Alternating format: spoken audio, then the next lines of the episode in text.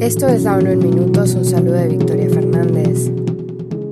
El secretario general de las Naciones Unidas acudió este viernes al cruce de Rafa para reiterar la urgencia de la entrada de la ayuda humanitaria a Gaza. Con los camiones cargados de suministros vitales en espera de la luz verde para entrar, Antonio Guterres instó una vez más a permitir el acceso inmediato a ese territorio palestino, señalando que la entrega de la ayuda es la diferencia entre la vida y la muerte para mucha gente en Gaza. El secretario general explicó que el acuerdo anunciado para la entrada de socorro incluye condiciones y que continúan colaborando con diferentes partes, entre ellas Egipto, Israel y Estados Unidos. Por su parte, la Agencia de las Naciones Unidas para los Refugiados Palestinos confirmó la muerte de otros dos trabajadores humanitarios en la franja de Gaza, lo que eleva el número total a 16 desde que comenzó la guerra. Señalan también que sus refugios, que albergan a más de medio millón de personas, están saturados, especialmente en el sur de Gaza.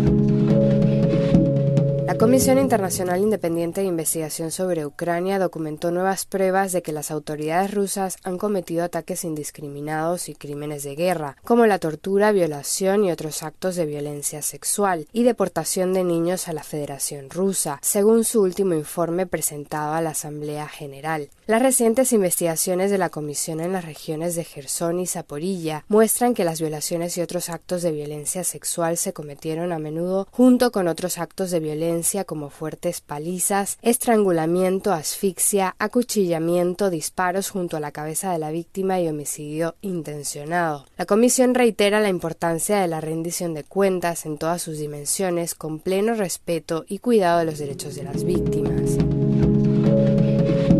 La Conferencia Climática Abierta del Programa Mundial de Investigaciones Climáticas, celebrada una vez cada 10 años, dará comienzo el próximo 23 de octubre para analizar los cambios en el sistema climático de la Tierra y entender de qué forma repercutirán en el planeta y la vida terrestre a corto y largo plazo. Celebrada en Ruanda hasta el 27 de octubre, la conferencia reunirá a más de 1.400 expertos en lo que consideran un momento crítico de calor prolongado y sin precedentes tanto en tierra como en el mar. En este sentido, la Organización Meteorológica Mundial señaló este viernes que los dramáticos acontecimientos climáticos de este año han suscitado muchas preguntas sobre si la Tierra está asistiendo a un cambio más rápido del clima hacia un estado más cálido y si se ha producido un cambio fundamental en los patrones de circulación atmosférica y oceánica. El resultado de los debates culminará con la declaración de Kigali, un documento que se presentará en la COP28 en Dubái el próximo mes de diciembre.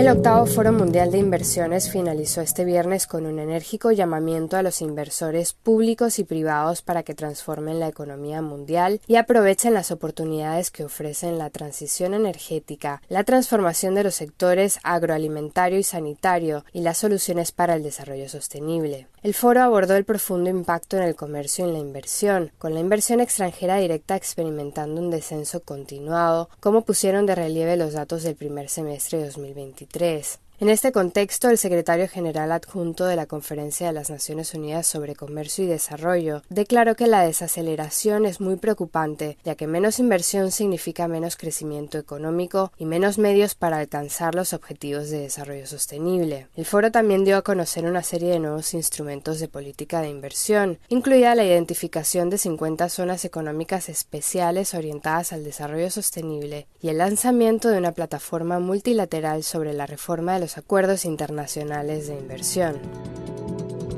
Hasta aquí las noticias del día. Un saludo de Victoria Fernández.